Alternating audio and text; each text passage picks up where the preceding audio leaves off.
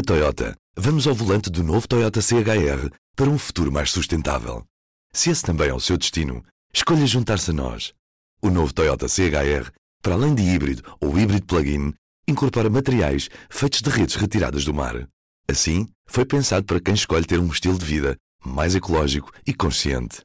Cada escolha conta e escolher o novo Toyota CHR é ir mais além pelo planeta azul. Saiba mais em toyota.pt. No público, este é o P24. Hoje, a agricultura chegou ao noroeste de África a partir da Península Ibérica. É difícil não colocar a agricultura como uma das maiores descobertas da humanidade.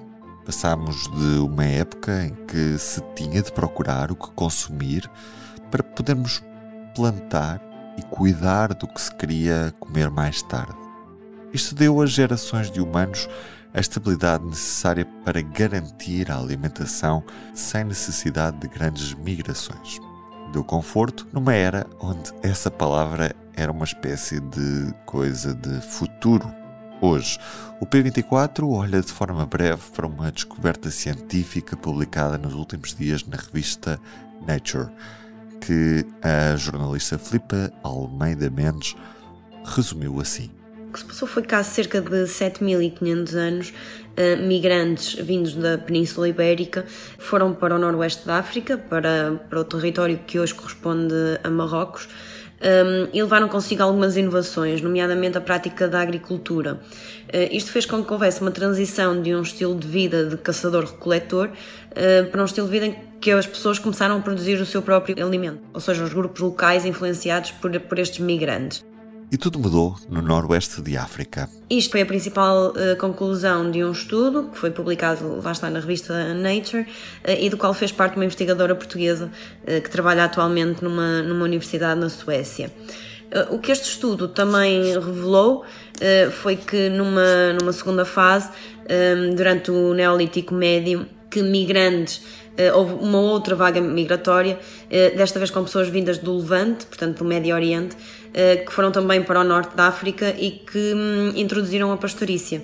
Portanto, temos aqui tanto a, a, introdução da prática da agricultura como também da, da pastorícia.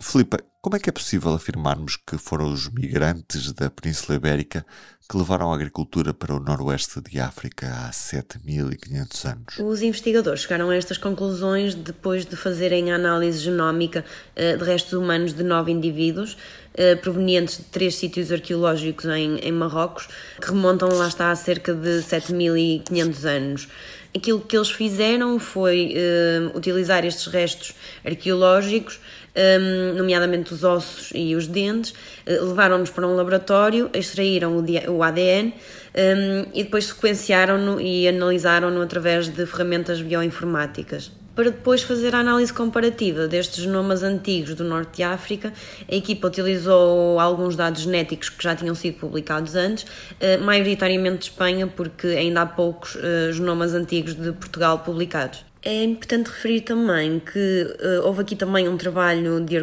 de arqueologia, um, ou seja, o estudo contou com a colaboração de, de investigadores de áreas diferentes, uh, nomeadamente de arqueólogos, que permitiram colocar os dados da genética num contexto arqueológico.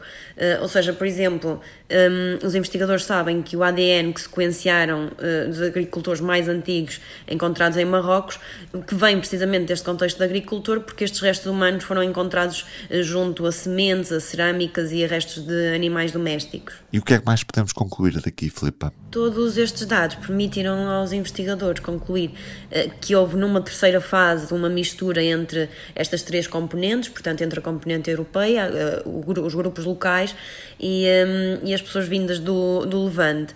Um, e, portanto, observaram uma, uma mistura genética um, de caçador-recoletor nos agricultores, uh, mas não o contrário. Ou seja, isto, isto significa que os caçadores-recoletores não receberam património genético uh, dos agricultores, apesar de terem recebido as suas tecnologias e as suas inovações. Então, quer isto dizer que podemos já tirar conclusões sobre como é que estes grupos contactavam ou, ou ainda é precoce tomar esse tipo de, conclusão. Uma questão que fica por esclarecer é precisamente essa, um, ou seja, como é que estas populações contactaram? Um, portanto, será que foi um contacto amigável? Será que tinham contactos com base em comércio? Uh, será que foi algo mais violento?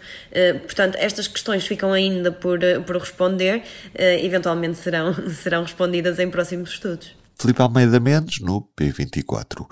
E agora, uma nota para a sua agenda. O que valoriza mais numa escola? E como é que a sua se compara às outras? O público e a Católica Porto Business School traçam o retrato de quase 600 escolas secundárias e mais de mil escolas básicas, analisando diferentes indicadores de sucesso. Consulte os rankings das escolas e, pela primeira vez, pode construir o seu próprio ranking com o público. Num mapa interativo e dinâmico, com análise dos vários dados sobre desempenho escolar, vai poder também descobrir as histórias que fazem a diferença. Tudo no ranking das escolas do público a partir de 16 de junho em público.pt.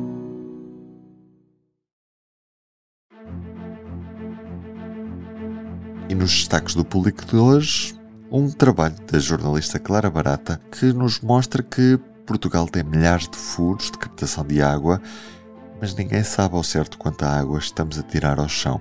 Isto porque a Agência Portuguesa do Ambiente tem identificados 22.794 pontos de água, quase 23 mil, mas é difícil controlar que volume de água está realmente a ser extraído do subsolo, mesmo num período de seca.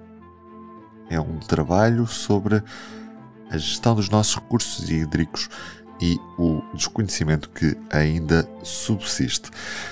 Também uma notícia que o público apurou, segundo a jornalista da secção de política São José Almeida, Costa recusa remodelar no fim do inquérito à TAP. A remodelação essa ficará para mais tarde, segundo fontes do governo ouvidas pela jornalista. Eu sou o Ruben Martins e este episódio teve música original, como sempre, de Ana Marques Maia. Filipe Almeida Mendes foi a convidada do dia. Tenham uma boa semana com o P24.